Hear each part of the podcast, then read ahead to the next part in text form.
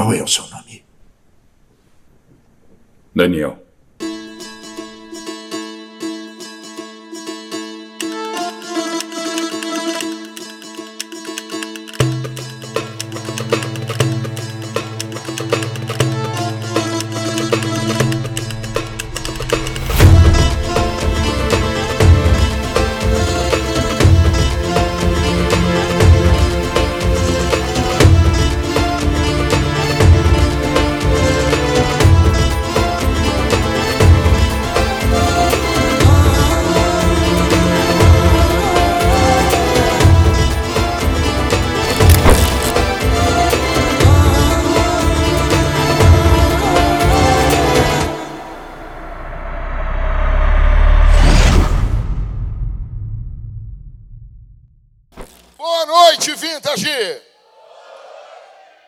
meus irmãos.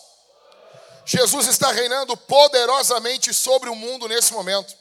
Jesus está governando cada partícula da existência nesse momento. Você tem noção disso? Eu vou, eu vou tentar te explicar isso aqui. Cada partícula de tudo que existe está nesse momento sendo sustentado por Jesus. Tudo, tudo que existe nesse momento. Não existe nada autônomo no universo. Tudo está debaixo do domínio do governo de Jesus. Jesus reina, Jesus está regendo todas as coisas nesse exato momento. A palavra diz que ele é criador e sustentador de todas as coisas. Até para pecar, você precisa dele. Até para fazer o que é errado, você precisa da vida que ele deu para você. E Jesus, esse Jesus glorioso, esse Jesus magnífico, esse Jesus poderoso, que rege o universo, que governa sobre as estrelas e todos os eventos, ele está aqui essa noite. O apóstolo João viu aquele que havia sido morto e ressuscitou. Ele caminhava por entre os sete candeeiros de ouro. E era dia do Senhor, domingo, dia que a igreja se reúne. Deixa eu explicar para você. Você não entendeu isso aqui? Jesus está aqui essa noite. E ele não está aqui do mesmo jeito que ele está na nossa casa. Ele está aqui de forma abençoadora. É diferente. Quando o povo de Deus se reúne, é diferente. Amém, meus irmãos? Amém. Abra sua Bíblia em Daniel. Nós vamos trabalhar no profeta Daniel nas próximas 12 semanas, querendo o Senhor. Daniel, capítulo de número 1. Fica com a Bíblia aberta aí em Daniel, capítulo de número 1. E esse ano é um ano muito maravilhoso. Muito maravilhoso. Primeiro, porque é um ano eleitoral. Quantos aqui amam propaganda eleitoral? Levanta a mãozinha. Deixa eu ver. Glória a Deus. Eu amo vocês, Vintage. Eu amo vocês. Eu amo vocês. Eu conheço um homem, eu não sei se no corpo ou fora do corpo, andava pelas ruas de Porto Alegre no primeiro, segundo ano da plantação da Vintage e ele andava quebrando as placas dos políticos de Porto Alegre. Um homem no corpo ou fora do corpo, cometendo crime eleitoral. Mas esse homem foi redimido e ele se tornou um pregador do evangelho. Amém? Amém? Esse ano vai ser uma loucura. Vocês estão vendo o que está acontecendo no Brasil? Está uma loucura. O nosso STF, ele enlouqueceu. Enlouqueceu. Não tem o que dizer. Nós temos ditadores no poder hoje no Brasil. Tá bom? E é muito sério falar sobre isso. É seríssimo. O mundo está enlouquecendo. E algumas pessoas pensam assim, cara, ah, é, isso é só o Brasil. Quantos aqui viram a notícia daqueles imigrantes ilegais nos Estados Unidos que bateram nos policiais e saíram pela porta da frente da delegacia. Alguém aqui viu? Viram? Eu vi um brasileiro que ele mora há quase 30 anos nos Estados Unidos. Ele disse assim: Eu nunca vi isso ocorrer aqui. Não é uma questão do Brasil, não é uma questão dos Estados Unidos ou qualquer outro país que você queira elencar. É uma questão do Ocidente. Se Deus não fizer alguma coisa rápido e de forma poderosa, nós estamos testemunhando o fim do Ocidente. O Brasil, se continuar assim, vai cair. Nações caíram, nações acabaram, os Estados Unidos vão acabar. Você imagina isso? E virá uma outra superpotência mundial. E nós não sabemos o, o que está diante de nós. Nós não sabemos o que temos diante de nós. Atenção aqui. Nós não sabemos o que está se avizinhando diante de nós, mas nós sabemos de uma coisa: quem rege é Jesus. Existe alguém sentado no trono. E é sobre isso que eu quero falar nessa série. Um trono acima dos tronos. Um trono que está acima dos tronos. Basicamente, o livro do profeta Daniel fala sobre isso. Quando nós olhamos para Daniel, são 12 capítulos. Os 12 primeiros, os seis primeiros capítulos é narrativa. É a vida, são, são feitos que ocorrem por Deus através da vida de Daniel. Do capítulo 7 até o capítulo 12 são profecias. São palavras proféticas para os nossos dias. Então, nós estamos no ano eleitoral, nós veremos muito mais notícias.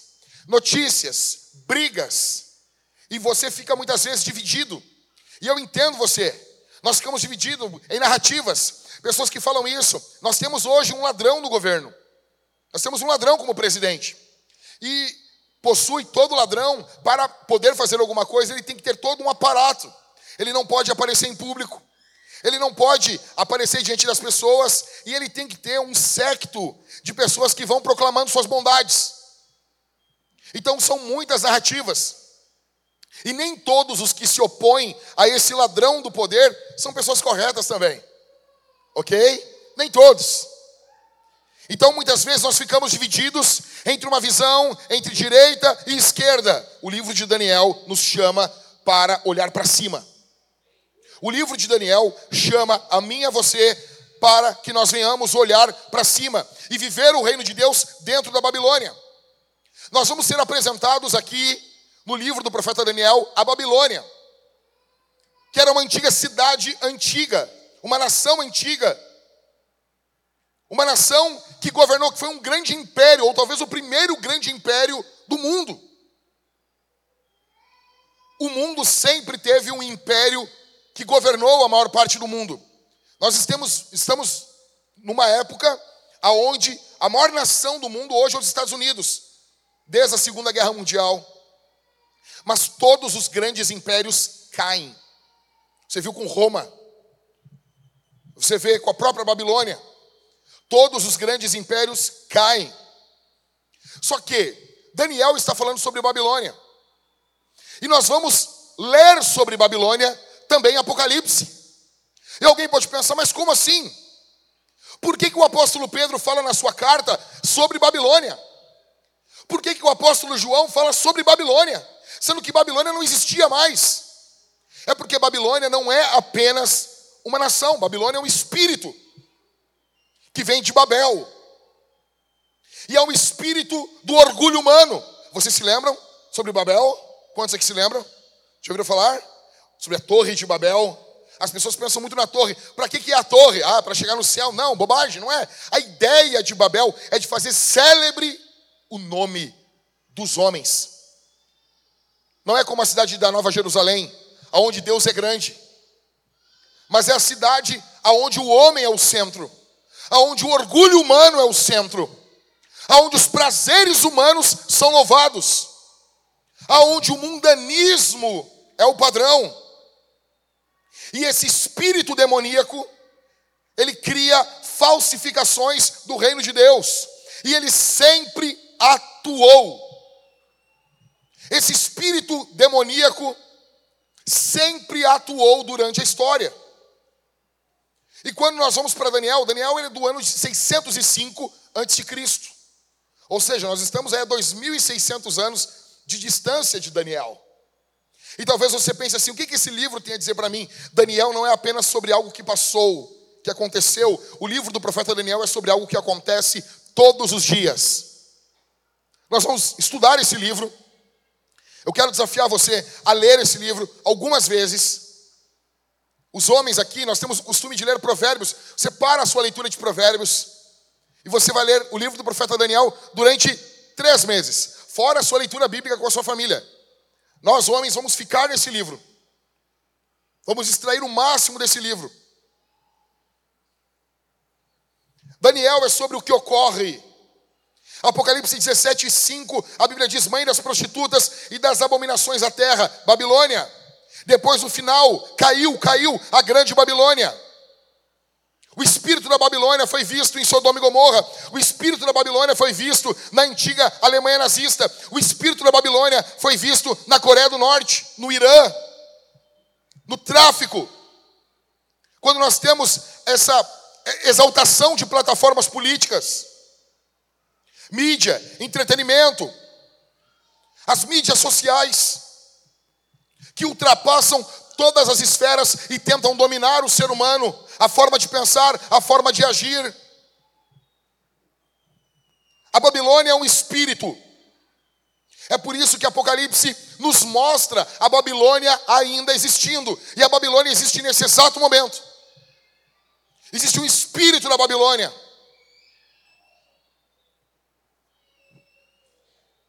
Enquanto o Espírito de Deus opera em nós para que o reino de Deus venha à terra, para que a oração que Jesus nos ensinou ocorra, venha o vosso reino.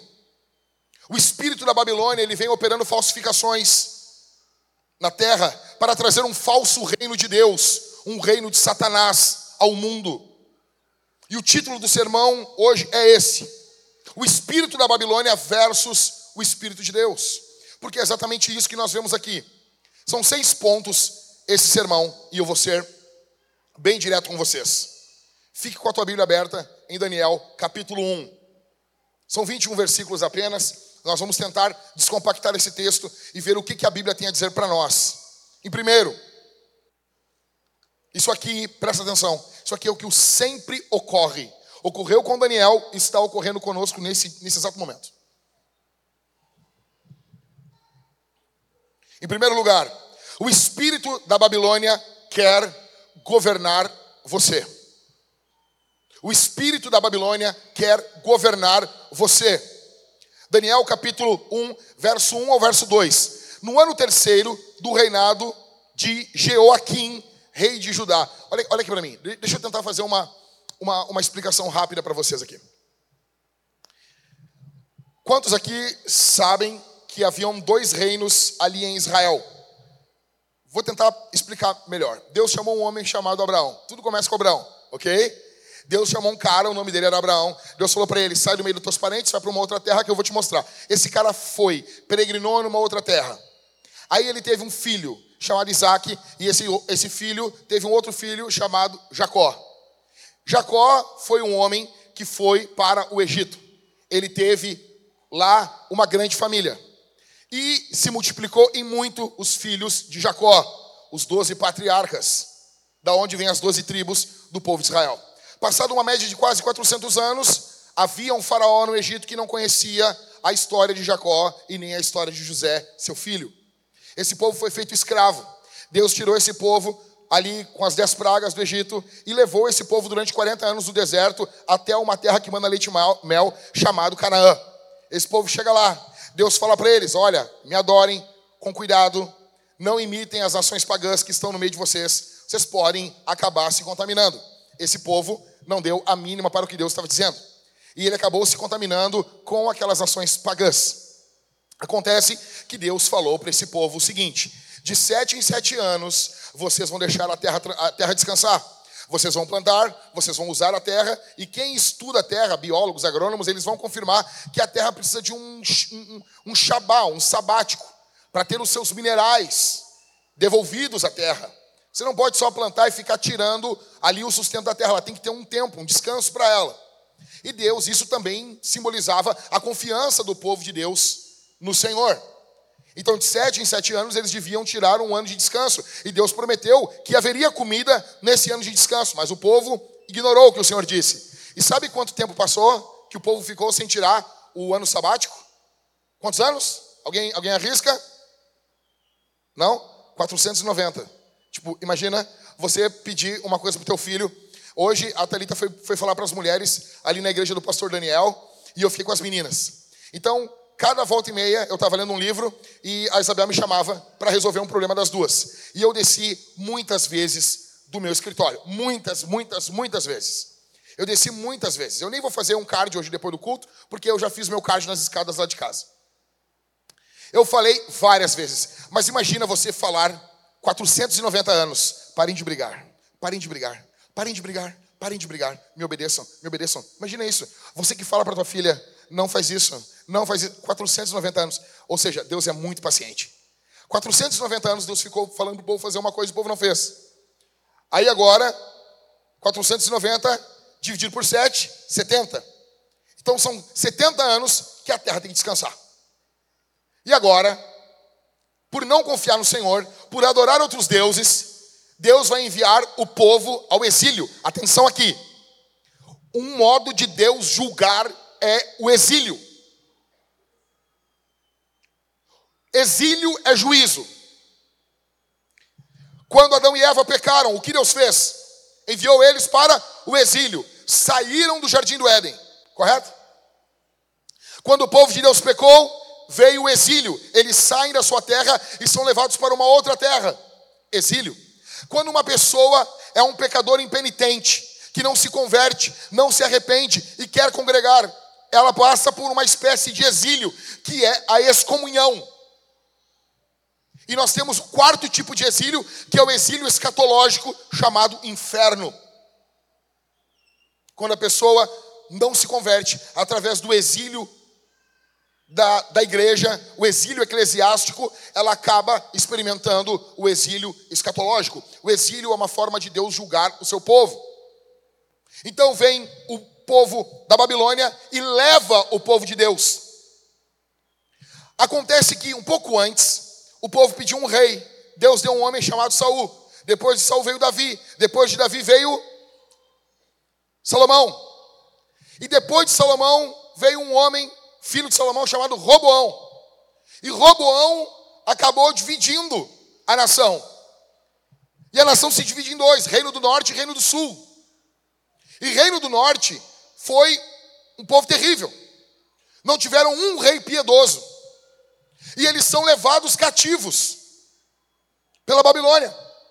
Cem anos depois, o povo do sul é levado também, que é o que está ocorrendo agora aqui.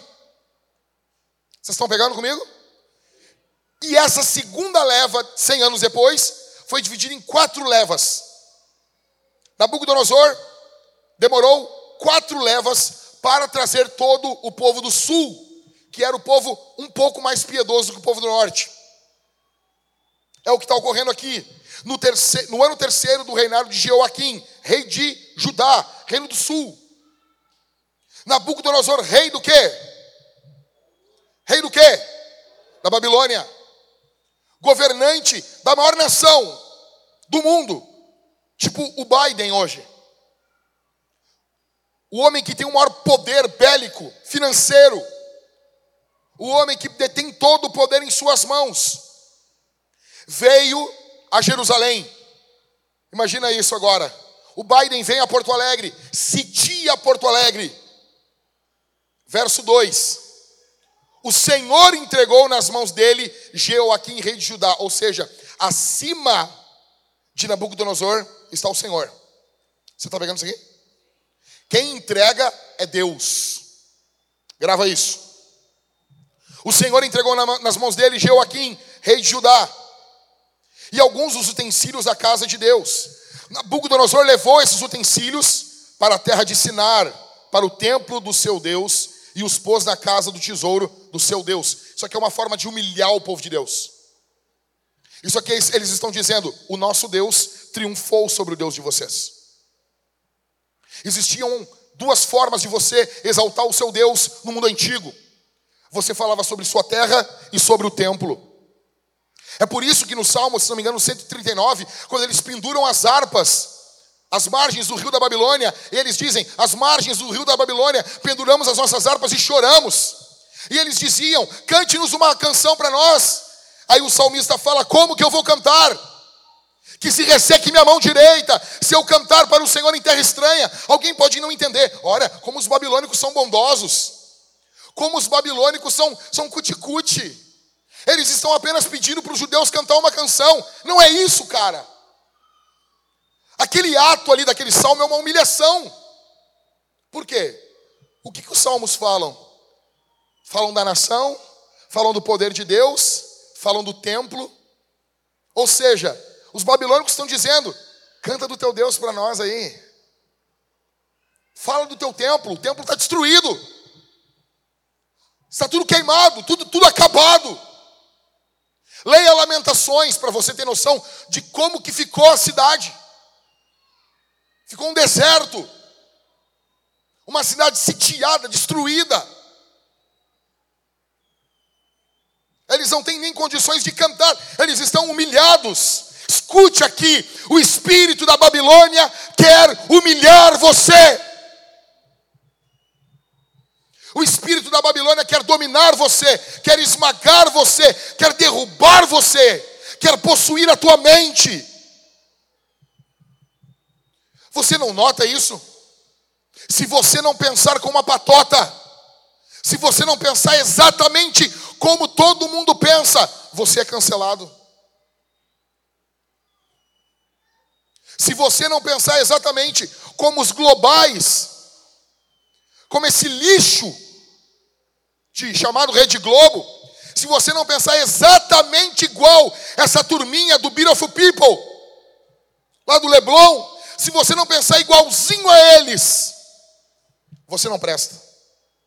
Babilônia quer dominar você. Babilônia quer derrubar a tua mente, quer dominar a tua forma de pensar.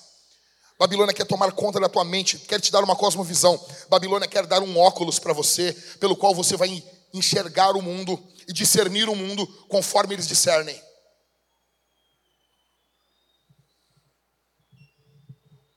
Isso aqui ocorre no período de Ezequiel, Jeremias, provavelmente Abacuque.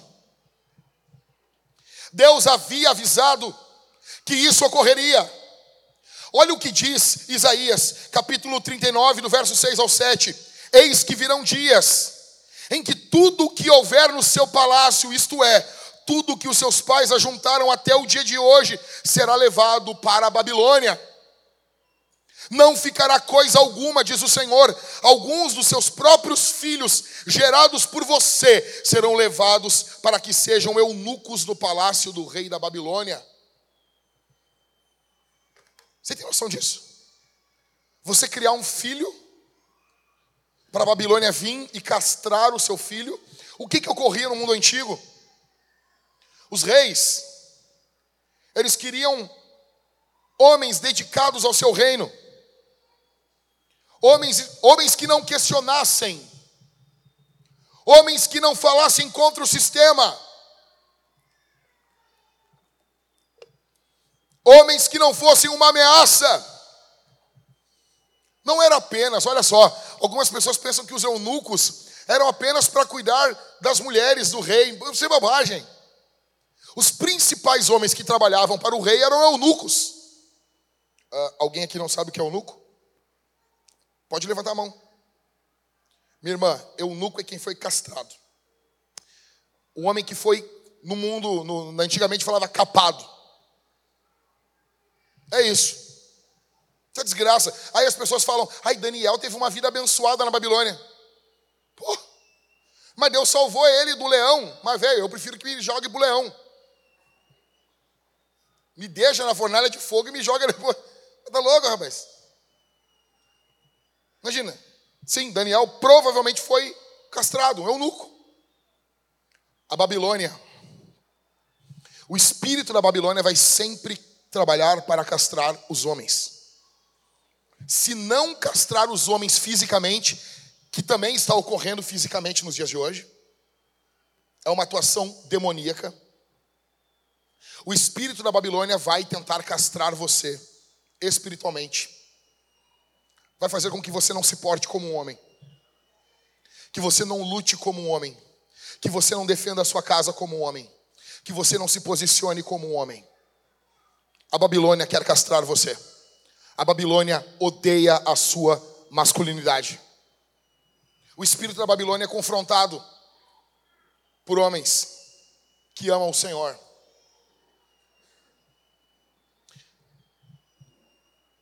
Daniel, ele é um adolescente. O livro, ele cobre 69 anos, quase 70 anos da vida de Daniel. Então a gente, nós temos um problema quando nós vemos aqueles, aquelas pinturas de criança, né? Por favor, os irmãos do Kids não façam isso. Botam uma, um jovem dentro da cova dos leões. Não. Quando Daniel vai para a cova dos leões, ele já é um idoso. Ele chegou jovem, entre 11 e 14 anos da Babilônia. Chegou moço um garoto. E ele ficou passado dos 80 anos ali, na Babilônia. Você imagina, Daniel foi humilhado. Ele é um jovem, nasce em um país, ele ama o Senhor, ele é um remanescente. Presta atenção aqui. E de repente uma nação de uma, uma língua estrangeira invade o seu povo, invade a sua nação, destroem as suas casas, colocam fogo nos comércios, matam os idosos e pegam os mais jovens, porque a Babilônia quer os jovens, a Babilônia quer aqueles que são moços, porque a Babilônia está olhando para o futuro, porque se moldar a mente dos moços, eles vão moldar o futuro de uma nação. Então a Babilônia leva Daniel e seus amigos, e ele tem que caminhar 1.120 quilômetros a pé.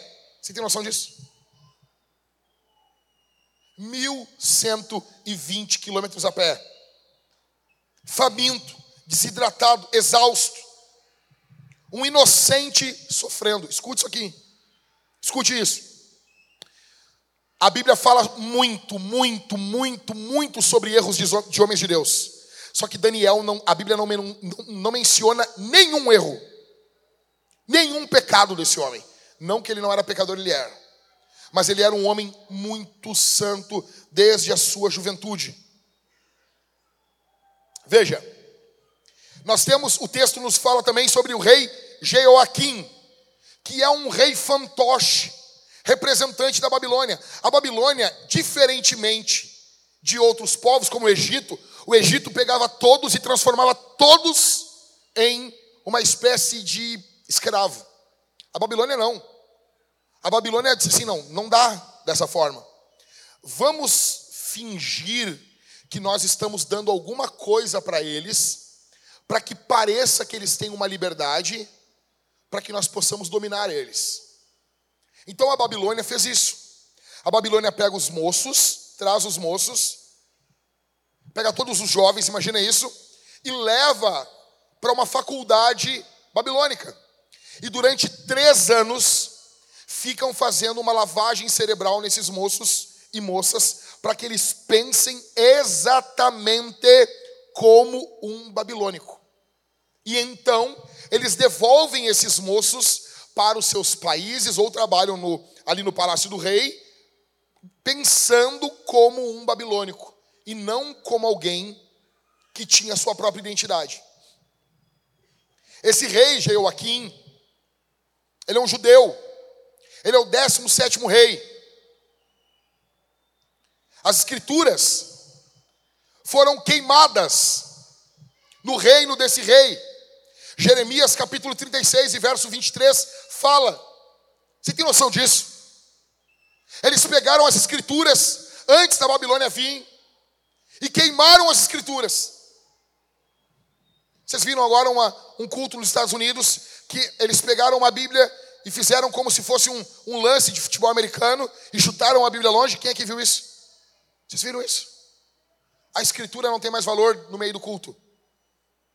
Quando você abre a Bíblia e diz assim, vamos falar da escritura, algumas pessoas não querem. Louvor é bom, se emocionar é bom, mas nós precisamos sentar a bunda na cadeira e meditar nas Escrituras.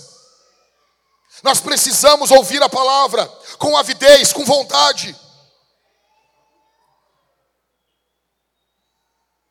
Veja, escute isso aqui. Como que uma nação vai ficar de pé diante de outra, sendo que ela despreza o Senhor? Como? O exílio, ele funcionava de uma forma de Deus entregar a nação para os ídolos. Vocês estão adorando os deuses babilônicos aqui em Israel? Vocês estão? Então agora vocês vão ser entregues para a própria Babilônia. E lá vocês vão adorar esses mesmos deuses. E vamos ver como os deuses que vocês adoram aqui em Israel tratam vocês na Babilônia. Se eles serão bondosos com vocês, se eles serão amorosos com vocês. Escute aqui. Escute aqui. Escuta aqui. Por favor, escuta aqui.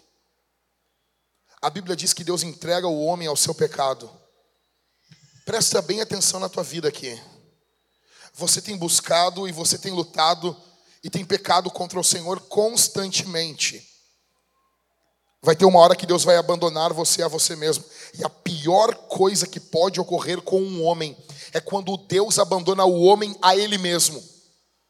Porque nós temos uma natureza destruidora. Nós nos destruímos. Nabucodonosor é citado 90 vezes no Antigo Testamento. O rei da Babilônia ergueu uma estátua de 30 metros para ser adorada como um deus. Era uma nação construída, haviam templos demoníacos ali. Você imagina isso, cara? Você imagina uma estátua do, do governante da Babilônia. Alguém pode pesquisar para mim aí qual o tamanho do Cristo Redentor no Rio de Janeiro? Quantos? Quanto? 38 metros. É grande pra boné, velho. Você imagina isso? Uma estátua do rei ali. E todo mundo sendo obrigado a adorar o rei. Ou seja, concordar, dizer eu concordo com o rei. Você não pode questionar. Será que o espírito da Babilônia ainda existe nos dias de hoje? Teve há anos atrás, eu li um livro do Wayne Gruden, que ele falava sobre o teste da praça. Você quer saber se você mora em um país livre? Você vai até a praça desse país, uma praça, fique de pé e comece a falar ofensas contra um governante ou contra todos os governantes. Se você conseguir fazer isso, você mora num país livre. Hoje, a grande praça do Brasil são as redes sociais. Você não pode falar. Você não pode dizer estão lá sendo sustentados com o nosso dinheiro e são donos das mentes, das vontades do povo brasileiro. Espírito da Babilônia. O espírito da Babilônia, ele trabalha com falsificação. Como eu falei para vocês, Babilônia vem de Babel, que hoje é Iraque. Qualquer coincidência, qualquer semelhança é mera coincidência. Então, o espírito da Babilônia ele vai trabalhar em trazer escravos, fazer com que homens e mulheres pensem exatamente da forma que a Babilônia, esse espírito demoníaco, quer. Só que no verso 2, o texto nos mostra uma visão um pouco superior. Quando nós olhamos aqui, nós estamos vendo alguns reinos. A Babilônia dominando, a Babilônia governando. Só que como que o verso 2 começa? Como que o verso 2 começa? O Senhor, o chefe do chefe, o boss do boss, acima do Supremo tem alguém mais supremo. Você não entendeu? Se você entendesse, você dava um glória a Deus mais alto. Acima do Supremo tem um trono muito mais supremo perante o qual todos do Supremo terão que prestar contas. Acima do nosso presidente tem o Rei dos Reis e Senhor dos Senhores. Acima do Congresso tem um trono celestial que está reinando e governando cada detalhe da nossa nação nesse exato momento. Só que nossos olhos estão olhando para o mundo visível. Nós olhamos os arranjos, nós olhamos as negociatas. Pô, o que foi o 8 de janeiro? Ah, o senhor defende invasão? É óbvio que não. Falei para todo mundo: não vão, não façam. Mas não tem uma câmera. Não tem uma câmera, não tem uma câmera. Gabriel, não tem uma câmera. Não tem filmagem de nada. Não tem filmagem de nada do que foi a agressão em Roma. Não tem filmagem de nada agora dos fugitivos do presídio. Não tem filmagem de nada. Isso é o espírito da Babilônia é o espírito da Babilônia operando no nosso país. Só que nós podemos olhar de uma forma política para isso. E muitos dos senhores e senhoras aqui, vocês olham de forma política. Vocês olham para isso como uma guerra política. E é óbvio que há uma guerra cultural, mas acima disso, Daniel vai nos mostrar que existe uma guerra espiritual acontecendo. Isso não é apenas Alexandre de Moraes, meus amigos. Deixa eu dizer uma coisa para você. Você tira o Lula hoje da presidência. Você tira o Alexandre de Moraes. e a coisa vai continuar exatamente do mesmo jeito, porque isso é espiritual. Existe uma potestade regendo sobre o Brasil. Você vai ver no livro de Daniel que tem um momento que ele tem uma visão e é o príncipe da Pérsia, que é um demônio que está regendo o império da Pérsia. O anjo vem, traz a resposta para ele, ele continua em oração. Existe um príncipe, um principado de desgraça. Existe um principado no Brasil de violência. Existe um principado no Brasil de inveja. Eu não conheço um país mais invejoso do que o Brasil. Alguém vai dizer assim: "Ah, mas todo mundo é invejoso". Tá. Tudo bem. Mas Jesus ele falou para os fariseus, ele fala o quê? A hipocrisia dos fariseus. Você imagina alguém chegar para Jesus, ah, Jesus, só os fariseus são hipócritas agora? Não. Existe hipocrisia em outros lugares do mundo? Existe. Só que agora eu estou falando da hipocrisia dos fariseus. O Brasil é um povo invejoso. Nós temos uma taxa de 50 mil homicídios por ano. O primeiro homicídio na Bíblia, qual o motivo? Qual o motivo? Inveja. Inveja. Os principais homicídios do Brasil, eles são vinculados ao roubo. Você entra agora numa rede social e você entra numa rede social de alguém rico e vai nos comentários. O que você vai ver? Inveja. Inveja. Você se esforça. Você luta. Você batalha. Você compra um carro, as pessoas vão dizer: "Ah, para ele tudo é fácil". Para ele é fácil. Só você sabe o que você passa. Mas no Brasil existe um principado de inveja, porque isso escraviza as pessoas. Isso faz com que elas não trabalhem, não prosperem. Isso faz com que elas não lutem, não acabam não abençoando uns aos outros. Espíritos de violência, inveja, o nosso jeitinho brasileiro. Isso é espiritual. Isso é extremamente espiritual. E você fica pensando que a situação é apenas política. É também política, mas é muito mais espiritual. Você não vai ver em Daniel ele fazendo uma passeata política, que é bom, você pode ir. É bom. Daniel, ele vai para a oração. Quantas pessoas aqui estão vendo que tem algo errado com o nosso Brasil e você não dobra o seu joelho nunca? Há um principado, há um espírito hoje reinando no Brasil, querendo amordaçar pastores para que eles não preguem o Evangelho. É o espírito da Babilônia, em primeiro lugar, o espírito da Babilônia quer governar você. Em segundo lugar, o espírito da Babilônia quer treinar você. Não apenas governar, não apenas comandar você, ele quer treinar você, ele quer treinar a sua mente. Ele quer treinar a sua forma de pensar. Olha comigo. Muito legal essa transição aqui, hein? Pô, bacana isso aqui, hein? Bonito. Imagina a gente isso aqui bonitão aqui, sem essas luzes horríveis nossas aqui. Vai ficar bonito. Parabéns. Daniel capítulo 1, verso 3 ao 4. Depois o rei ordenou a Aspenaz, chefe dos eunucos. Escuta.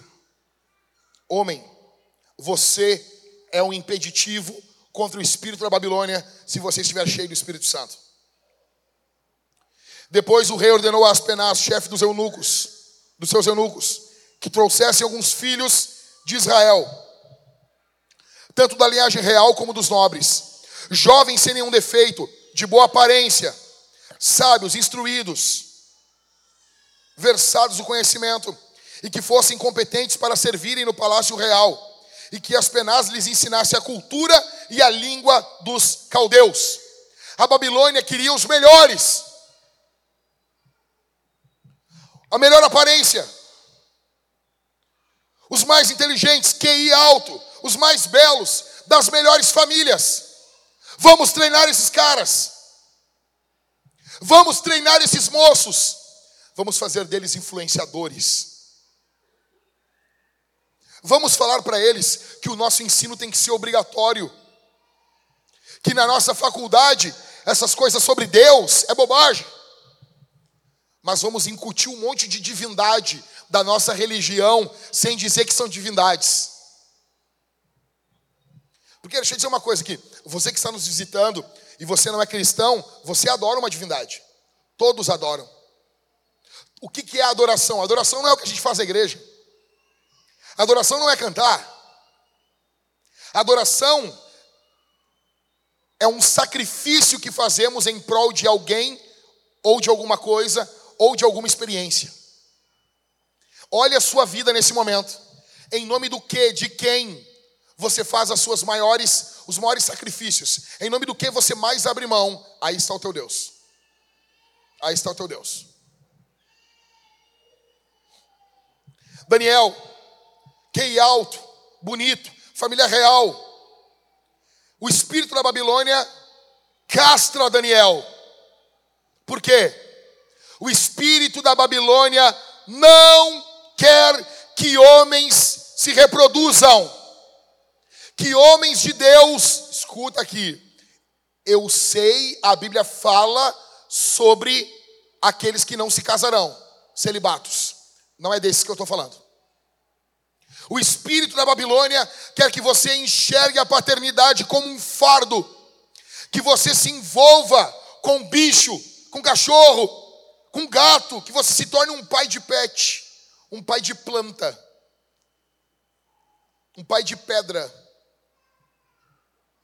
Daniel é castrado, nunca consumou um casamento, nunca teve nenhuma relação sexual, nunca se casou porque o espírito da Babilônia odeia a paternidade. Eu vou repetir isso aqui. Isso aqui não está na minha, na minha anotação. O espírito da Babilônia odeia a paternidade. Minhas irmãs, com todo respeito, vocês são fenomenais. Vocês são extremamente importantes. Eu, a minha esposa não estava em casa hoje. Eu peguei as gurias, eu só pedi para minha esposa. A minha esposa botou as roupinhas, as gurias, e eu disse assim: meu amor, eu até posso vestir elas, mas eu acho que não vai ficar muito bom. Então, eu boto as roupas dentro de uma sacola, de uma mochila, eu levo para a igreja, a gente chega cedo na igreja e tu arruma elas. Senão eu ia repartir o cabelo das gurias e ficar que nem a Chiquinha. Se lembra? Eu tento às vezes, mas, fica, mas não vai ficar bom.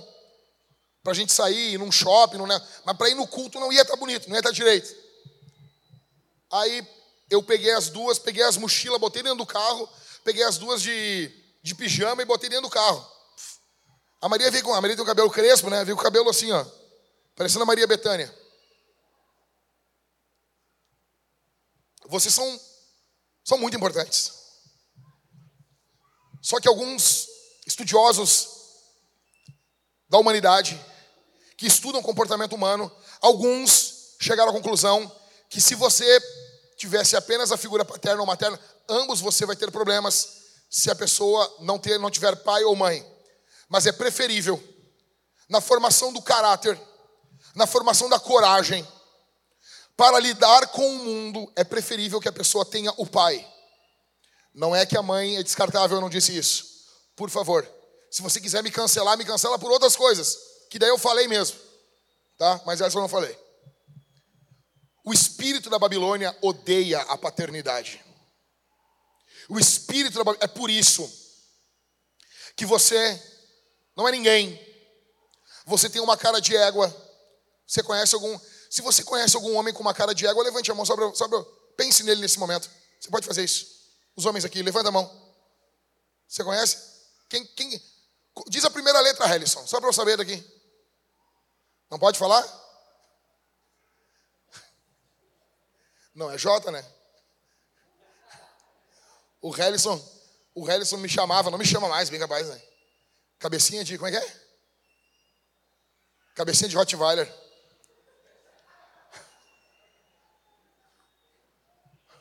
Cabecinha de nós todos.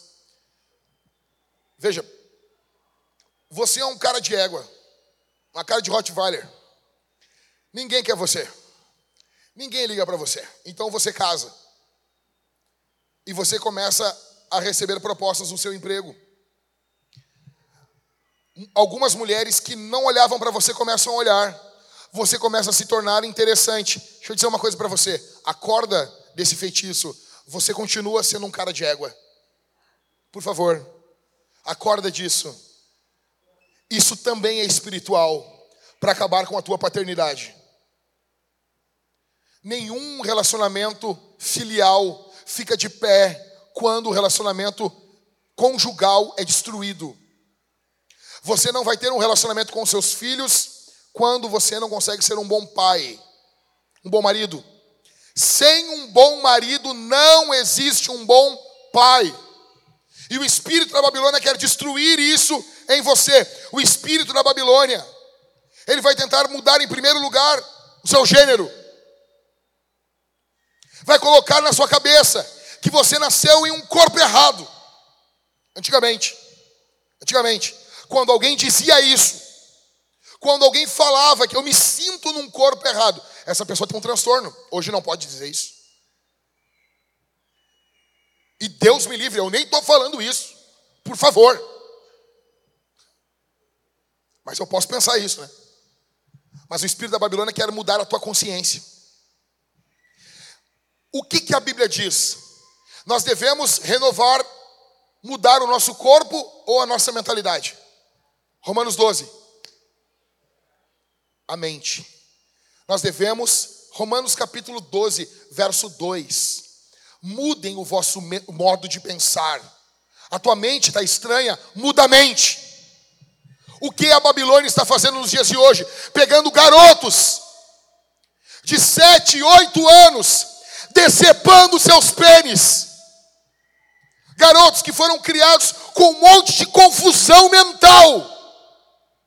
E vão chegar na fase adulta e vários deles tentarão o suicídio. Isso é demoníaco. Isso é satânico. E você pergunta: um garoto de 12, 15 anos tem condições de assumir um crime? Não tem. Um garoto de 10 anos tem condições de escolher seu gênero? Ah, os caras dizem que tem.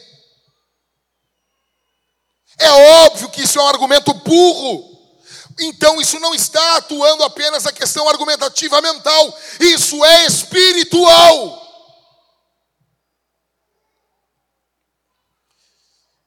Gênero, sexualidade. O espírito da Babilônia vai tentar transformar você em um animal, para que você viva ao redor do sexo, para que você se comporte como um bicho, como um bruto que não pode ver uma mulher, que não pode ver um macho. Você tem mulheres que não podem ver um homem. Não pode. Tem homem, cara, o cara vê uma mulher diferente, o cara muda. O cara parece um bobo da corte. É ridículo isso. É nojento. É nojento isso. Eu, cara, é terrível você andar com caras. Os, os, os caras parecem uns, uns velho bobo. Cara, Homem, não fica dando muito riso com a mulher dos outros, cara. Você está numa uma festa, tua, tua esposa está junto, ok. Ok.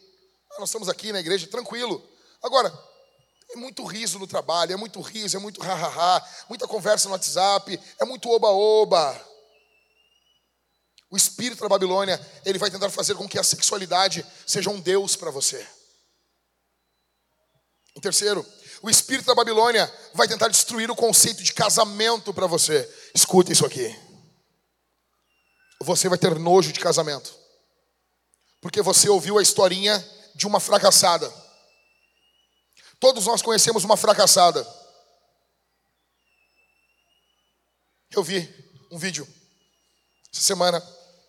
Uma mulher reclamando. Ela estava com as compras e ela estava entrando num carro todo tunado, carrão. Sabe aqueles carrão? Gol. É engraçado quando o cara pega um gol para tunar. Alguém tem que explicar, cara, isso não é um carro para tuning. Gol é um, gol é um utilitário. Qual é o outro lá que o pessoal tuna o, o da Renault, o pequenininho? O Clio é muito engraçado, tunado, rebaixado, parece um, parece o carro do Mario Kart, assim, sabe? E na cabeça do cara, eu já falei para vocês, na cabeça dele ele é o Toreto com uma corona na mão, assim. E aquele carrinho, sabe, batendo assim, ó, no, no chão, assim, as pessoas dentro do carro, assim, ó. E daí a mulher, quando abriu o porta-mala, tinha um, um sonzão enorme. Não cabia, não podia botar nada no porta-mala. Aí ela disse assim: Olha aí, ó, ó o carro do meu marido. E ela gravando e falando mal dele na internet. Tá, pastor, mas tu não acha errado aquele som? Óbvio que eu acho. É óbvio que eu acho. Somente um imbecil gasta mais o som do que no carro. Se ele não tiver outro carro, óbvio. Se ele tiver, ele faz o que ele quiser. Mas a pergunta que eu faria para essa mulher é: Ei, dona Maria, me diz uma coisa. Quando tu conheceu esse, esse teu marido aí, ele era amante da música clássica, ouvia Beethoven, se vestia de roupa social e era um CEO do Banco Itaú? Não. Não. Não, você já conheceu esse cara desse jeito. Você conheceu ele dando pipoco em moto. O espírito da Babilônia, escuta o que eu vou dizer aqui, ele vai distorcer o casamento, para que você veja esses exemplos e você pense assim, cara, é um lixo casar. Para que você, mulher, veja esses exemplos e você pense assim, todos os homens são idiotas. Todos os homens são imbecis. Não. O espírito da Babilônia vai tentar perverter o conceito de filhos, castrando, tornando eunuco Daniel. Daniel não pode ter filho. O espírito da Babilônia não quer que você tenha filhos, não quer que você adote. Escute isso aqui. Escute isso aqui. O espírito da Babilônia trabalhará para que você não se multiplique, para que você tenha pena de si mesmo, para que você pense assim: ai, está demais o meu sofrimento. Deixa eu explicar um negócio. Michael e eu estávamos com um amigo nosso, que recém tinha nascido o primeiro filho dele. E daí ele mandando mensagem para nós, ele disse assim: Eu preciso falar com vocês, está acontecendo algo muito terrível na nossa casa. Aí eu falo, man.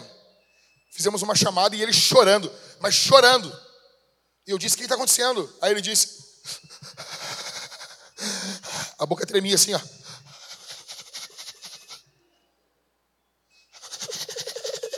O que, que foi, meu? Ele, oh, meu.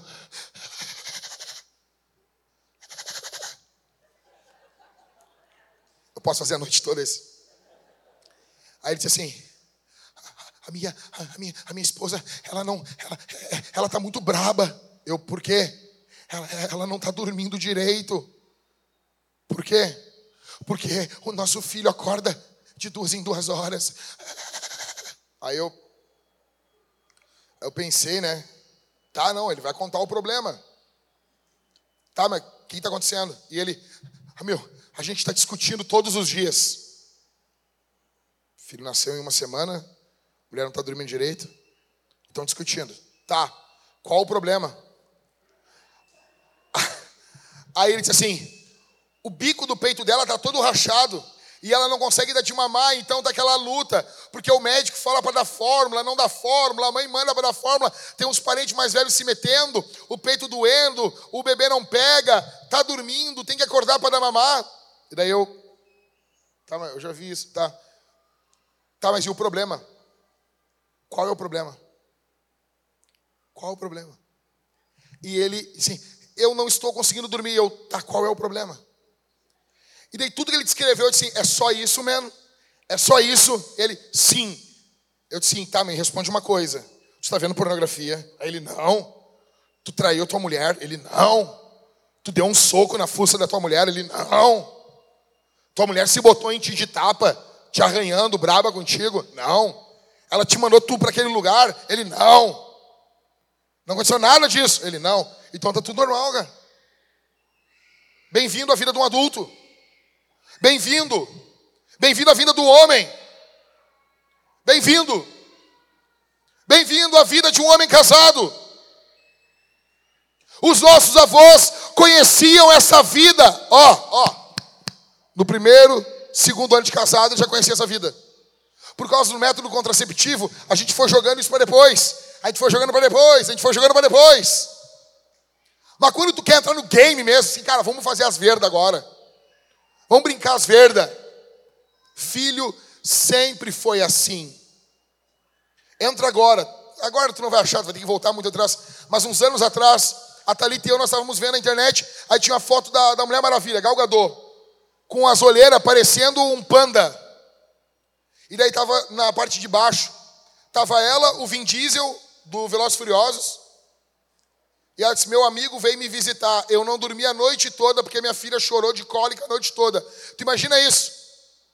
Tu louco para dormir, o Vin Diesel vem na tua casa. Se o Vin Diesel vem na minha casa, eu não vou dormir. Eu vou atender o Vin Diesel. E aí, seu Vin Diesel? Pô, o cara pula do carro e ainda toma uma corona. Entendeu? O cara é fenomenal.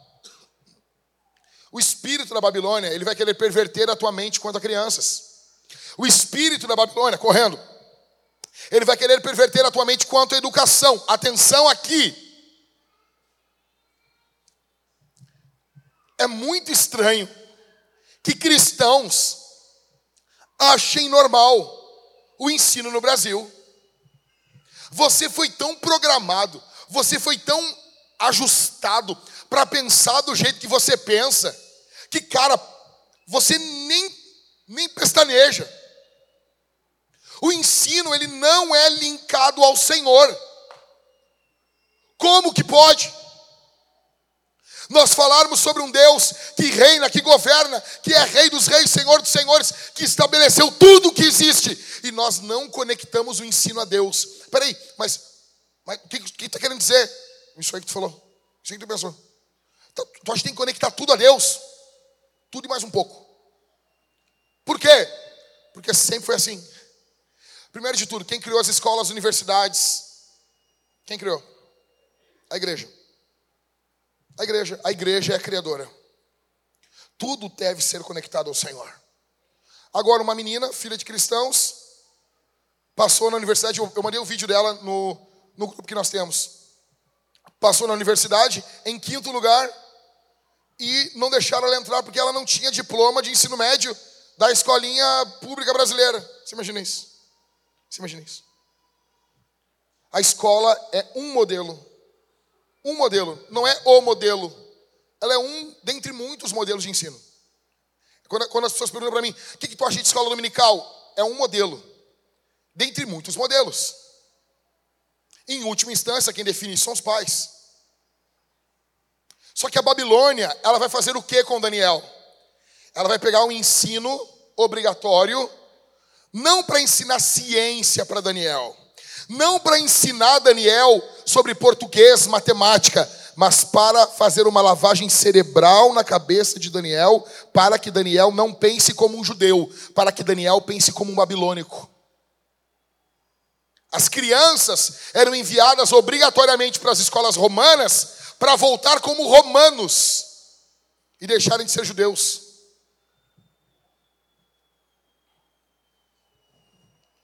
Em primeiro lugar, o espírito da Babilônia quer governar você. Em segundo lugar, o espírito da Babilônia quer treinar você.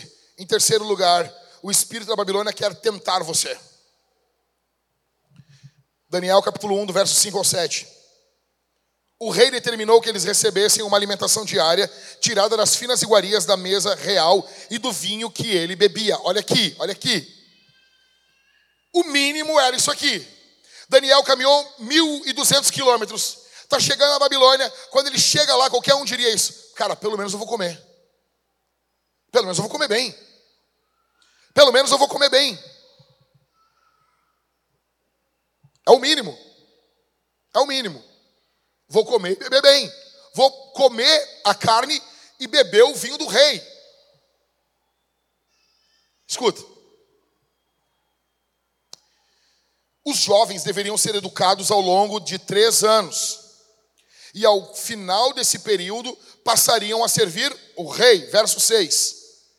Entre eles se achavam Daniel, Ananias, Misael e Azarias. Bons nomes para os teus filhos. Testa aqui. Azarias, vai buscar pão. Funciona? Funciona, bom nome. Ok? Que eram da tribo de Judá. O chefe dos eunucos lhes deu outros nomes, a saber, a Daniel, o de Beltesazar, a Ananias, o de Sadraque, a Misael, o de Mesaque, e a Azarias, o de Abidnego. Escuta, eles estão sendo treinados para comparecer diante do rei. Todos nós compareceremos diante de um rei ainda. Você está aqui hoje diante de mim, eu estou diante de você. Só que chegará um dia que todos nós estaremos diante do rei Jesus. Lembra disso. Lembra disso. Existem três tipos de pessoas em Daniel. Primeiro, o piedoso. Ele é tentado com conforto, comida, bebida e uma identidade rebelde. É o piedoso. Segundo, aqueles que não têm Deus, que proporcionam a tentação. Em terceiro, o crente ímpio, que usa a camiseta de banda cristã, que vai em show, que tem o, o Spotify com, cristão, com canções cristãs, mas na hora do vamos ver, ele é um ímpio. Na hora do vamos ver, ele não é cristão coisa nenhuma. Olha comigo aqui. Olha o que Babilônia está fazendo com eles. O nome de Daniel. Daniel quer dizer Deus é o meu juiz, é Deus que julga a minha causa, é diante dele que eu apresento as minhas questões. Eu, eu estou comprometido com ele. Mudaram o nome dele para qual nome?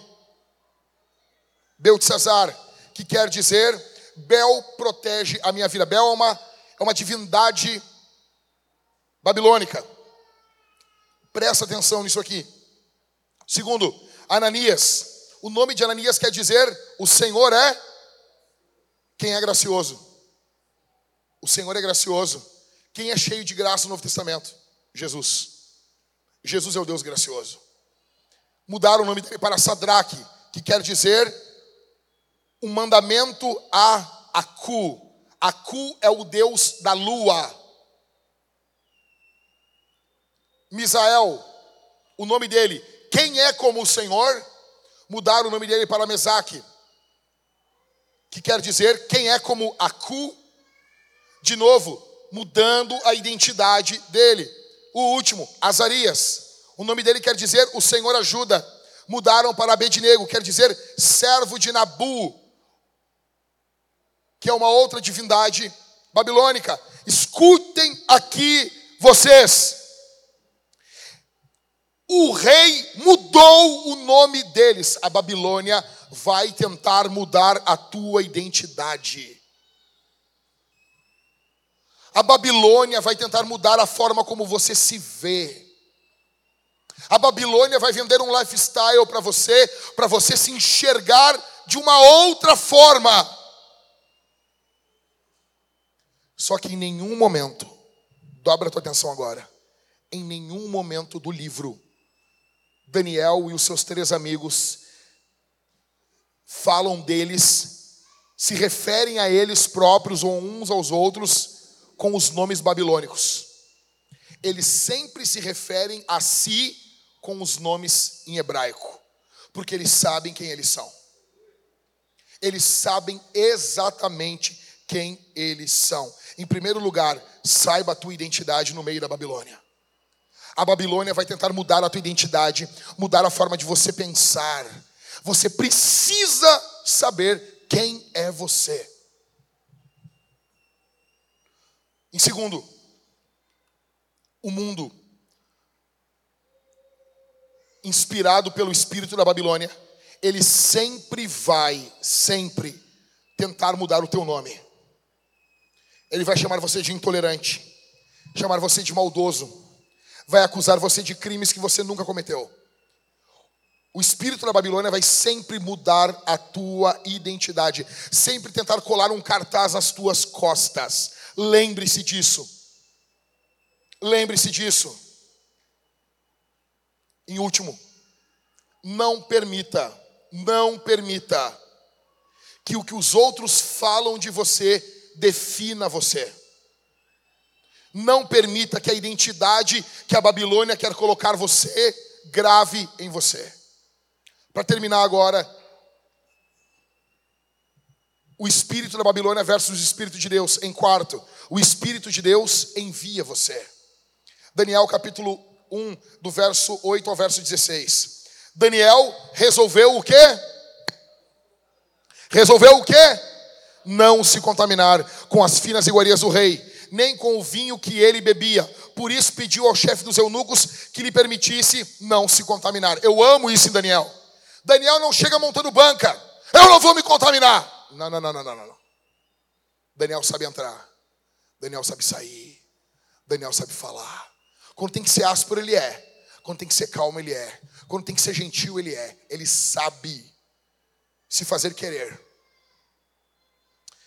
Uma outra coisa, há uma grande discussão. Por que, que Daniel não comeu daquela comida? Por que, que Daniel comeu apenas legumes?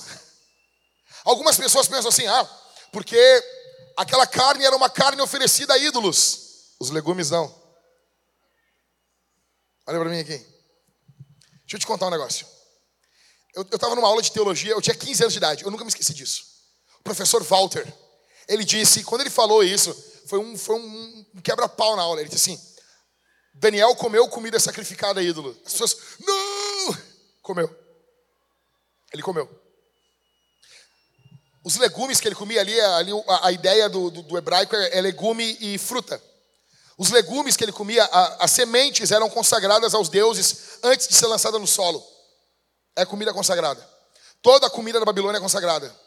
O que Daniel não queria era sentar na mesa do rei. Porque comida na Bíblia é aliança. Quando você come com alguém, você se aliancia com ela. Outra coisa, Daniel queria manter o corpo dele em alerta. Daniel e os seus amigos. Ele está fazendo um grande sacrifício pelo reino de Deus. Escute isso aqui: abrir mão de carne é um grande sacrifício. É um enorme sacrifício. Daniel homem de Deus.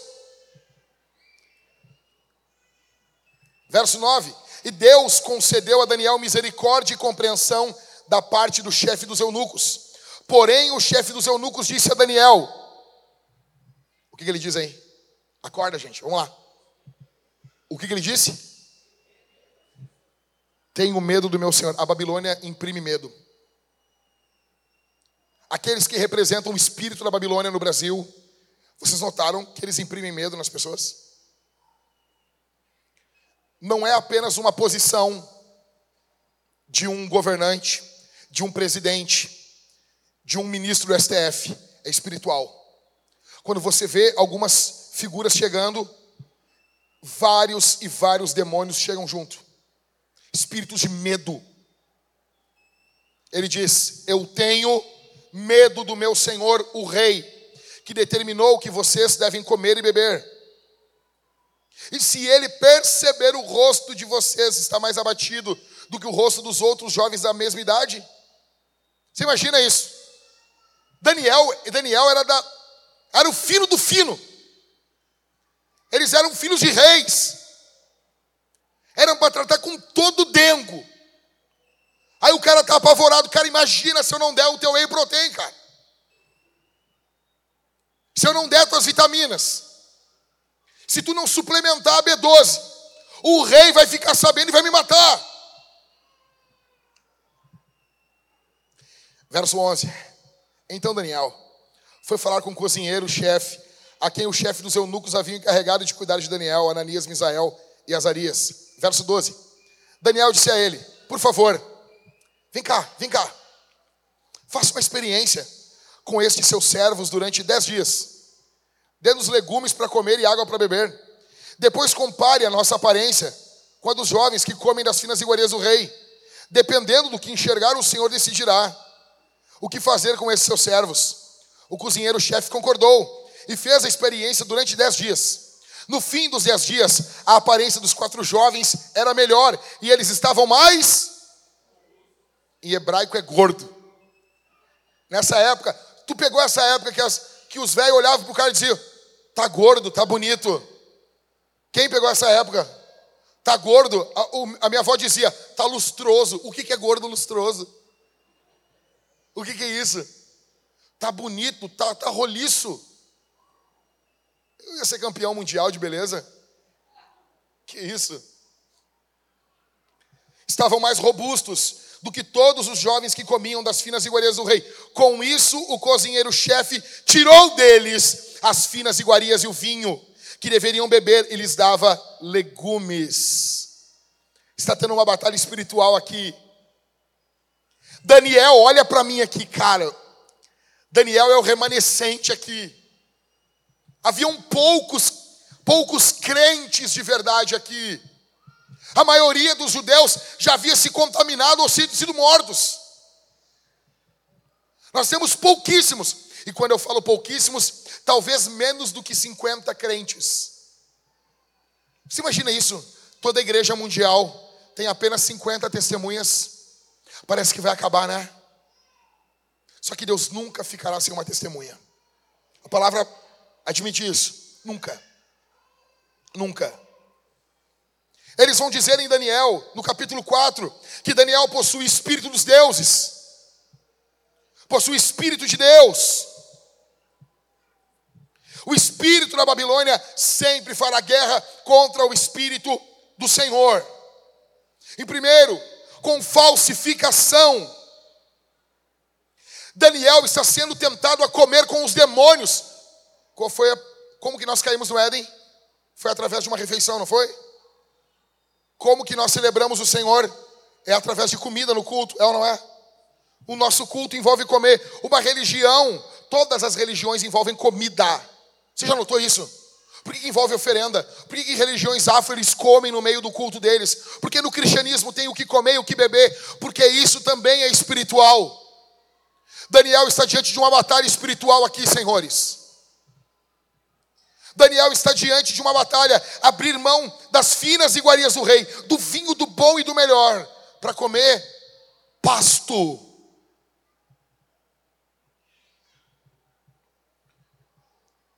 O que Satanás está querendo propor a Daniel é uma comunhão. E quantos aqui não falariam, Daniel, cede, cara. Tu vai ceder, tu vai comer com o rei, tu vai ser luz lá, Daniel. Imagina, já, quem aqui já não ouviria isso? Fala a verdade. Talvez tu até dissesse isso. Ô Daniel, tu tem que ser sábio. Tu tem que ser sábio, Daniel. Tu tem que ficar quieto. E vai ter uma hora para tu falar. Deixa eu dizer uma coisa. Quem escuta isso aqui, grava isso aqui, pode postar. Quem não consegue abrir mão de comida, não tem condição de vencer o leão. Daniel vence primeiro a tentação da boca, no capítulo 1, e no capítulo 6 ele está fazendo um leão jejuar. Só que você não tem como você ser fiel a Deus no final, se você não for fiel a Deus nas pequenas coisas. Se você não consegue vencer a pornografia, você nunca vai honrar a sua esposa. Você não tem condições de vencer uma mulher adúltera, bonita e cheirosa. Você não tem condições. O cara vê pornografia e é amante de si mesmo. Quem entendeu, entendeu. O cara tem um caso com a mão dele. Aí o cara chega para mim e dizer: Não, eu vou resistir o ataque do diabo contra a igreja. Não vai, rapaz. Não vai. Se você não consegue vencer uma mulher nua no seu celular, quando não tem ninguém olhando você, e você não entende que o carão de Deus está em cima da tua cabeça, olhando ali o que você está olhando no celular. Se você não consegue vencer isso, você não vai conseguir vencer o espírito da Babilônia. Primeiro, falsificação. Segundo, o caráter de Daniel. Daniel é cortês. Daniel é educado. Daniel ele é firme quando tem que ser. Ele é respeitoso. Ele sabe rir no momento certo. Ele é tipo José. As portas abrem para ele. Você não consegue resistir a esse cara. Ele fala com você. Você imagina esse Daniel chegando, botando a mão no ombro do cara e dizendo: Ô, oh, cara, deixa eu dizer um negócio para ti. Chega aqui. Faz o seguinte, cara, eu não quero comer esse negócio aí.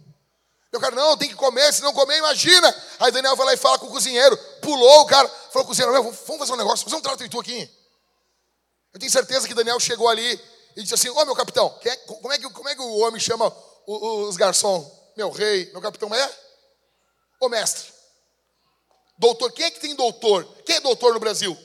É quem tem doutorado, médico, advogado, por causa lá do Dom Pedro, e garçom.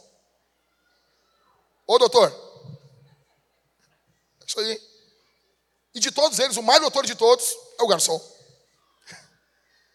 Daniel chamou assim, ô doutor, chega aqui, chega aqui. Cara, é o seguinte, não tem como mudar minha comida, não tem como. Tá, então vamos fazer uma experiência. Olha, olha isso, cara. Você é um judeu. Judeu fazendo negócio. Vamos fazer uma experiência. Como assim? Dez dias. Se eu não tiver melhor que os caras, se eu não tiver mais fibrado, mais no shape, mais bonito, se eu não tiver assim, ó, parecendo o Ronnie Coleman de Judá. Aí, ó. Quando eles olhavam, Daniel estava assim, bonitão, assim peitoral, braço. Que isso, rapaz? Caráter. Controle. Daniel, ele consegue abrir mão de prazeres. Cara, se você diz sim para tudo que é prazer, a Babilônia já tragou você.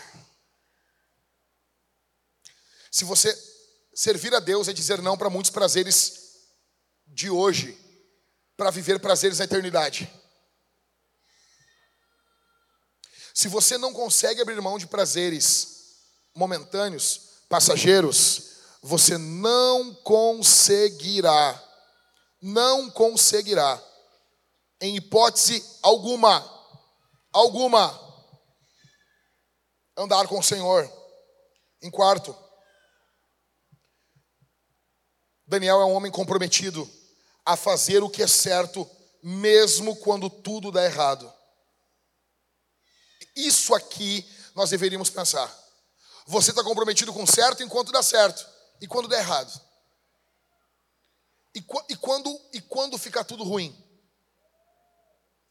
Daniel é o cara, ele é o melhor exemplo para nós de como se porta num colégio e no trabalho. Porque Daniel, Daniel está trabalhando. Daniel ficou trabalhando para o rei Daniel trabalhava no serviço público, o Everton. Ele está trabalhando no serviço público por 69 anos. Você quer saber como que um funcionário público se porta? É Daniel. Testemunho no trabalho. Quem as pessoas procuram? Procuram Daniel. Daniel é um homem que tem o espírito dos deuses. Eles falam Deus porque eles não entendem. É o Espírito Santo. Penúltimo. O Espírito de Deus envia você. Em quinto, o Espírito de Deus fortalece você. Verso 17 ao 20. Ora, a esses quatro jovens, Deus deu o quê? Uau! O conhecimento e a inteligência, e em toda a cultura e sabedoria.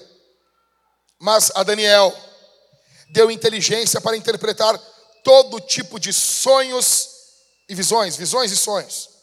Ao final do tempo determinado pelo rei, para que os jovens fossem levados à sua presença, o chefe dos eunucos os levou à presença de Nabucodonosor.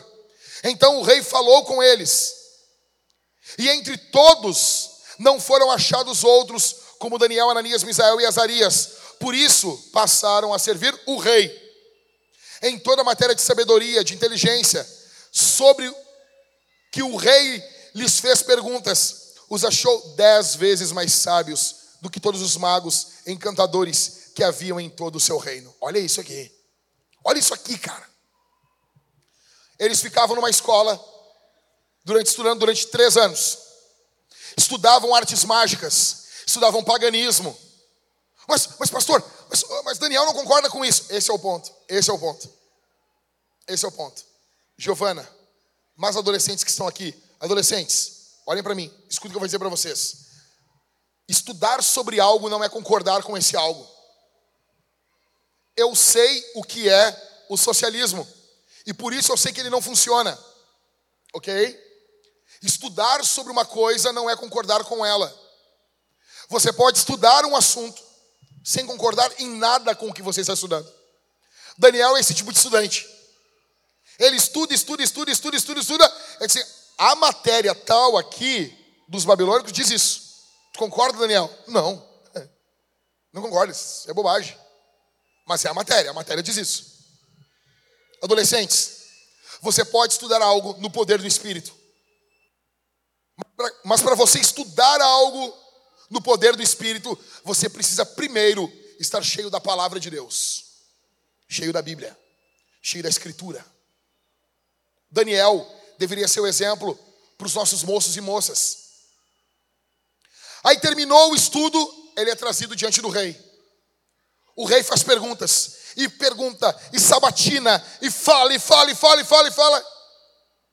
Os quatro hebreus são dez vezes mais sábios do que todos os outros ali. Por quê?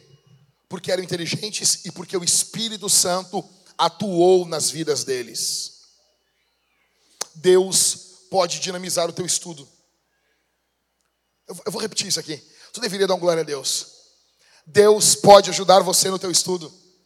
Você está estudando para passar um concurso, você está estudando para fazer uma prova, para se tornar um médico, para se tornar um advogado, você está estudando para fazer alguma coisa decente, fazer algum curso, algum curso importante. Por quê, pastor? Tem uns que não são, tem uns que não são. Tem uns que não faz falta. Ok? Você quer ser, você quer ser um médico? Você quer ajudar pessoas, um enfermeiro, uma enfermeira? O engenheiro que não vai virar Uber. Engenheiro, engenheiro mesmo. Ok? Deus pode dinamizar o teu estudo. Daniel é esse cara. Eles crescem em sabedoria, estatura, como jovens que amam o Senhor. Você precisa de duas coisas para permanecer na fé. Você precisa de duas coisas. Duas coisas. Primeira, você precisa do Espírito Santo em você. E segundo, você precisa de bons amigos para andar com você. Daniel tinha os dois. O que, quando eu olho para trás, eu vejo, por que, que eu permaneci na fé? Em primeiro, porque eu era cheio de espírito. Não por culpa minha, porque o Senhor me enchia do espírito. E dois, porque eu sempre andei com gente melhor que eu. Eu sempre andei com gente mais santa, mais sábia. Perguntava, como é que funciona isso? Como que acontece isso aqui?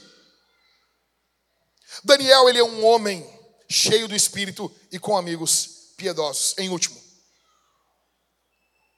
o espírito de Deus sustenta você. Último verso, verso 21. Daniel continuou ali até o primeiro ano do reinado de Ciro. Veja, veja. O rei da Pérsia ele conquista a Babilônia, que hoje é o Iraque. Daniel ficou 69 anos, até os seus 80 e poucos anos ali. Passaram 13 reis e 14 reinos enquanto Daniel estava ali. O Senhor destruiu Jeoaquim. Nabucodonosor é humilhado no livro. Tem outro rei que é humilhado no livro quando a mão escreve na parede todos os governantes mais poderosos do mundo passam e Daniel fica ali. Você tem noção disso? Se você fizer a vontade de Deus, você não vai passar como o mundo, porque a Bíblia diz que o mundo e suas concupiscências passam, mas aqueles que fazem a vontade de Deus permanecem para sempre. Quando todos os reinos da terra tiverem passados, quando os países tiverem passados, quando não se houver mais ONU, quando não houver mais nenhum nome de nenhum governante que nós conheçamos, quando todos esses governantes dormirem no pó da terra, quando todos eles morrerem, tiverem que prestar contas dos seus atos, quando tiver passado eras e eras, você e eu que amamos Jesus hoje, a Bíblia diz nós estaremos reinando sobre esse mundo. Daniel é esse cara, é esse cara que estava honrando a Deus. Numa ótica humana, ele era apenas um menino hebreu, mas para o céu, ele era um governante, cheio do seu espírito. Assim será você, se você temer o Senhor. Bendito seja o seu nome. O Senhor entregou em suas mãos Joaquim Deus entregou favor a Daniel. Aqui a Bíblia nos mostra três vezes Deus fazendo isso. Deus deu aprendizado e habilidade para Daniel. Você tem noção disso, cara? Daniel era apenas um prisioneiro. Daniel era apenas um garoto, um menino. E ele está de pé quando todos os governantes e poderosos e pomposos do mundo estão caídos. Todos, todos passam, todos passam. Tem uma canção do Voz da Verdade que eu gosto muito. O nome dela é Eu Vi Passar. O Carlos Moisés compôs ela quando John Lennon morreu. E a canção diz assim: Ah, eu vi passar um grande artista que passou para nunca mais. Ah, eu vi passar um João Ninguém que já passou para nunca mais. Ah, eu vi passar. E ele vai falando, e tem uma, uma parte da música que ele diz assim: Jesus é o Rei dos Reis e sempre será. Seu nome não passou e nunca passará. Até a morte com ele quis acabar, mas ele a venceu e hoje vivo está. Jesus reina poderosamente. Os reis desse mundo passarão, mas o Espírito de Deus sustenta você.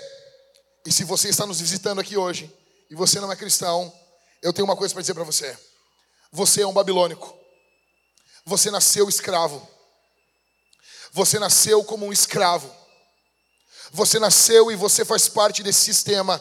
A boa notícia é que Deus enviou ao mundo seu filho para que todo aquele que nele crê não pereça, mas tenha vida eterna.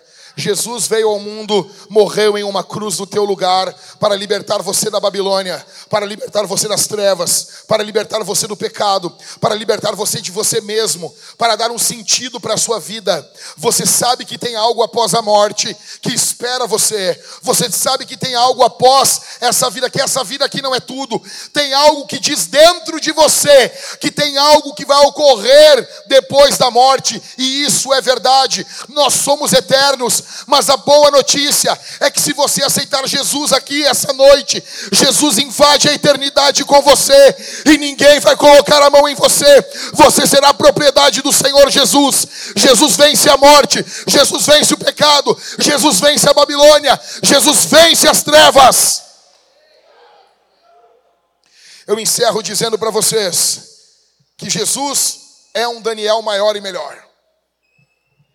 Aleluia. Aleluia. As irmãs podem servir a ceia. Por enquanto nós estamos aqui. Pediram para eu avisar. Podem servir. O pessoal já notou já. O pessoal já entende quando eu estou indo para o final do sermão. Ambos passaram da realeza da glória para a humildade da pobreza e retornaram para a glória da realeza.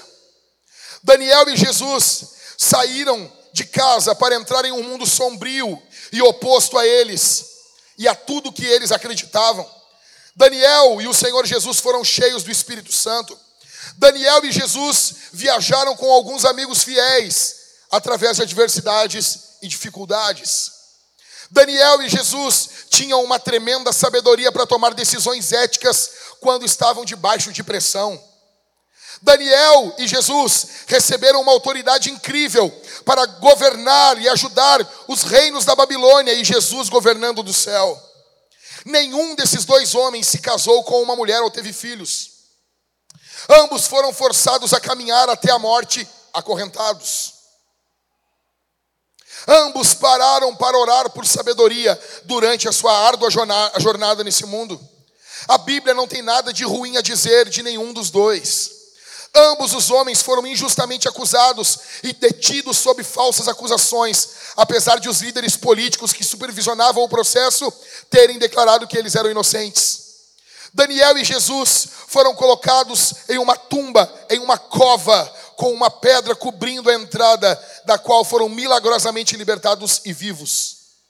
Ambos tinham um caráter exemplar, resistiram humildemente à maldade demoníaca e sofreram muito pela sua lealdade. E hoje, nesse exato momento, no dia 18 de fevereiro, às 9h47, nesse exato momento, Daniel está diante de Jesus, o Rei dos Reis, louvando Ele com a igreja triunfante que está no céu. Você tem noção disso? Jesus está recebendo a adoração do seu amigo Daniel. Daniel, que era aquele garoto que viu o Senhor Jesus às margens daquele rio, hoje ele está diante do Senhor Jesus, adorando o Senhor Senhor Jesus no céu de glória, junto com aqueles que partiram com o Senhor. E esse mesmo Jesus que está recebendo a adoração de Daniel, está recebendo a tua adoração aqui hoje.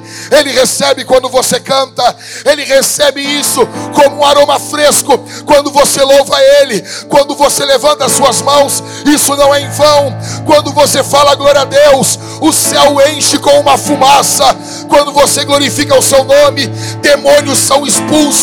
Quando você louva a sua majestade, a glória invade o santo dos santos, como a Bíblia nos mostra em Apocalipse capítulo 4. Bendito seja o seu nome, exaltado seja o seu nome, que a Babilônia caia e o reino de Deus avance pelos séculos dos séculos. Bendito seja o seu nome.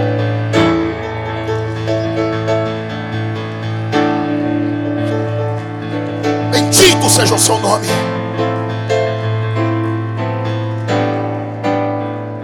Nós teremos três meses poderosos do Espírito aqui. Daniel nos mostra um trono acima dos tronos dos homens. Daniel nos chama a olhar a época que nós estamos vivendo mais de cima.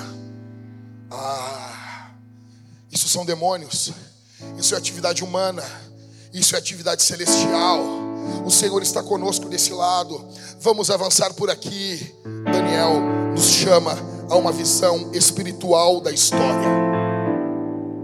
Você tem olhado a história como um ímpio. Você tem olhado a história com um olhar derrotista. Deixa eu dizer uma coisa, eu, eu, eu preciso dizer isso aqui. Vai ter uma hora que Daniel vai ter a interpretação do sonho do rei. E ele tem uma visão de uma estátua. E vai tendo as partes da estátua, as partes da estátua. E no final, o barro que não se mistura com o ferro, o Império Romano. E no final vem uma pedra que não foi cortada por mãos humanas. Aleluia essa pedra vai destruir a estátua. E o reino de Deus é estabelecido. Escuta isso aqui. Estátua é uma obra humana. A estátua em Daniel do sonho do rei, não a que foi erguida, a do sonho do rei, ela simboliza os reinos humanos. E todos os reinos humanos passarão. Passarão. Escuta isso aqui. Eles passarão, mas virá um reino que não passará. O seu reino não tem fim. O seu reino é poderoso. O seu nome é Jesus. Jesus é o Senhor do reino, é o Rei do reino. O reino de Deus está vindo gloriosamente, poderosamente, majestosamente. O reino de Deus vem violentamente. O reino de Deus está tomando conta do mundo. E eu tenho uma notícia para você: o STF não tem como parar o reino de Deus o Luiz Inácio Lula da Silva não tem como parar o reino de Deus. O Congresso não tem como parar o reino de Deus. Ele vem como uma avalanche poderosa, majestosa, gloriosa, portentosa, invadindo tudo e todos. E Abacuque tem uma visão. E o mundo se será coberto com a glória do Senhor, como as águas cobrem o mar. Esse reino está vindo. Você está em paz com o reino? Você está bem com o reino? O rei está voltando. Tivemos essa semana, os irmãos chegaram lá em casa agora, ontem. A, a, a minha esposa ela é muito evangélica, muito evangélica. Muito, muito. A Thalita é evangélica demais. E chegou um os caras chegaram lá em casa lá, ela não viu. Um, um dos pastores disse assim: E aí, pastor macetador? A Thalita ouviu: Essa palavra não é feia. Você imagina a Thalita casou comigo, velho. Bom, vocês viram o áudio que eu tive que mandar no grupo da igreja, né?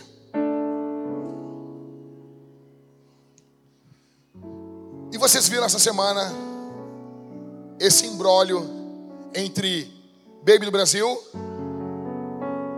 e Ivete Sangalo. Deixa eu dizer um negócio. Eu não concordo com um monte de coisa que a Baby do Brasil falou. Mas entre Baby do Brasil e Ivete Sangalo, eu tô 1.200% com a Baby do Brasil. Tá bom?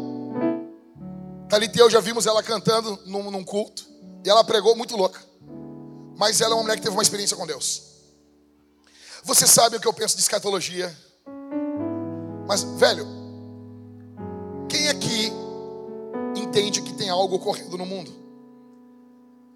Os caras estão falando sobre arrebatamento no meio do carnaval. Parece aquele texto da Bíblia que diz, né? Se vocês não clamar, as pedras vão. Isso é a pedra clamando. E mandaram para mim, gente, eu não vejo Big Brother, eu não, não sei nem quem tá no Big Brother, nem sei, nem sei que tá tendo Big Brother. Mandaram para mim um vídeo dessa semana do pessoal que tá isolado de fora e eles estavam falando ali dentro, Mariane. O cara disse, sim, eu tive, acho que, qual é aquele leque leque, qual é o nome daquele? Loucura, né? 41 anos. Eu MC alguma coisa, que o cara era gordão e emagreceu, mas, mas tá meio. MC Bin Laden. Tu imagina um americano ouvindo esse sermão no tradutor agora no Google. Mestre de cerimônia Bin Laden. E ele estava, Mariane, ele teve um sonho no meio lá do Big Brother que tinha acontecido o arrebatamento da igreja. E ele não sabe de nada disso.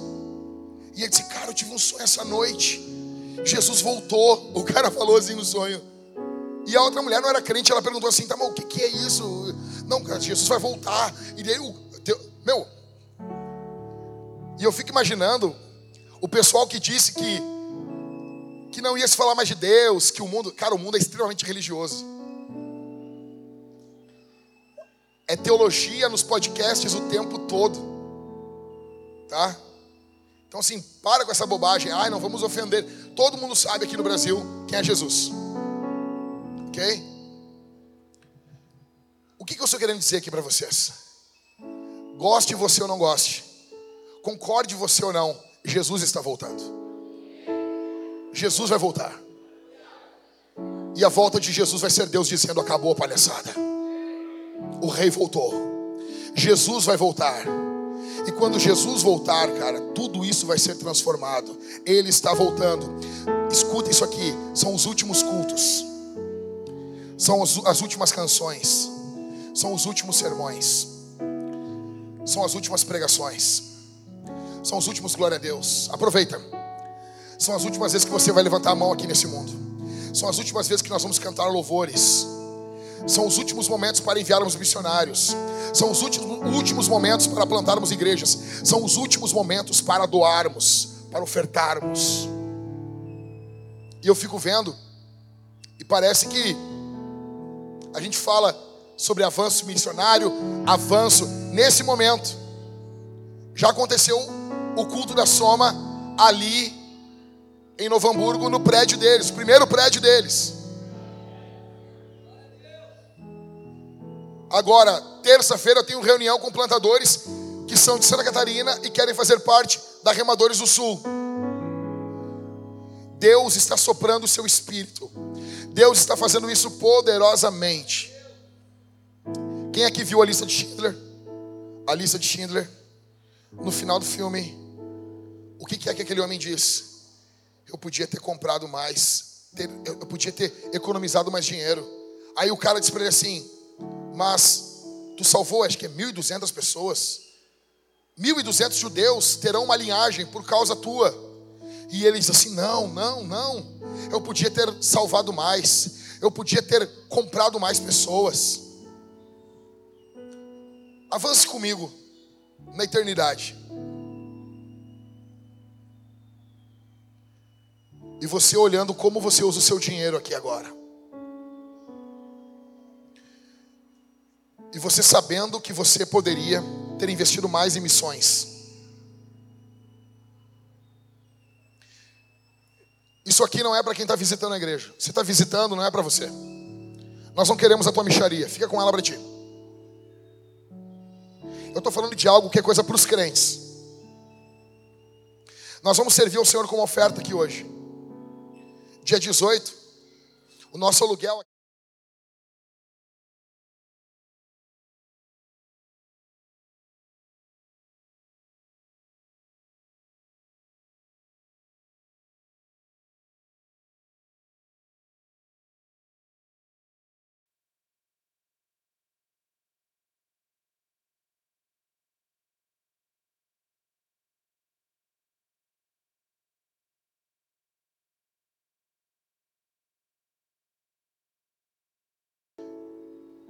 Eu fico imaginando o que todos nós, incluindo eu, todos nós faremos quando nós olharmos a forma que nós gastávamos o nosso dinheiro da eternidade.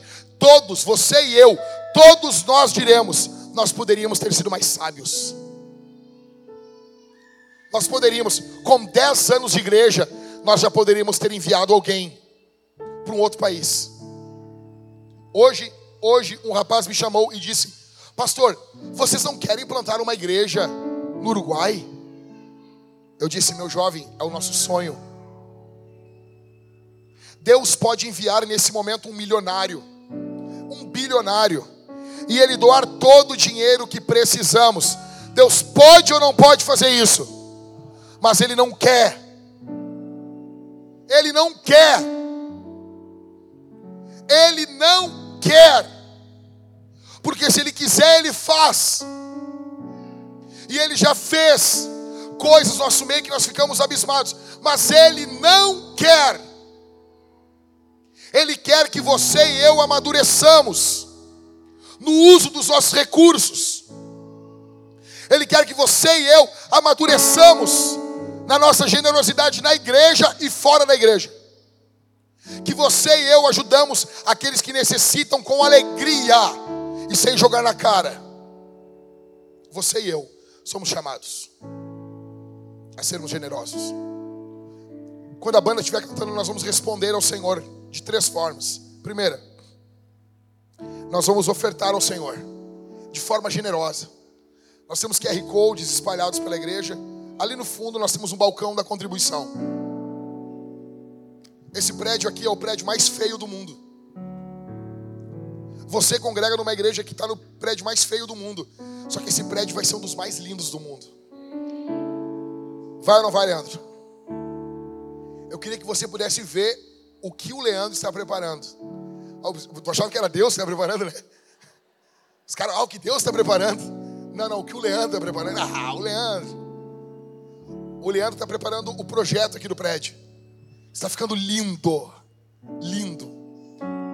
Se o Senhor nos abençoar poderosamente, nós compraremos esse prédio, compraremos esse, esse, esse prédio.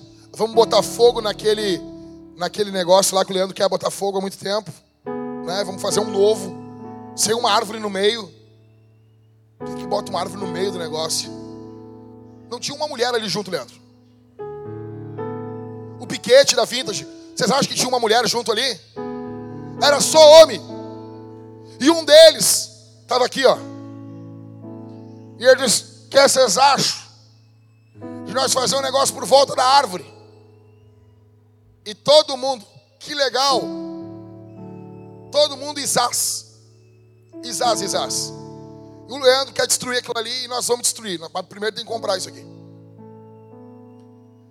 Nós não temos como reformar hoje o prédio. Nós precisamos mudar essas luzes, mudar tudo isso aqui. Só que a gente tem que pagar o aluguel primeiro. Isso passa pela tua generosidade, pela minha generosidade.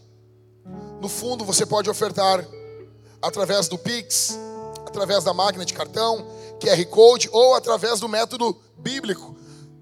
período bíblico era com moeda. Você pode pegar o seu dinheiro, suas notas e colocar ali no, no gasofilácio ali atrás. Ou nas mesas aqui tem o QR Code.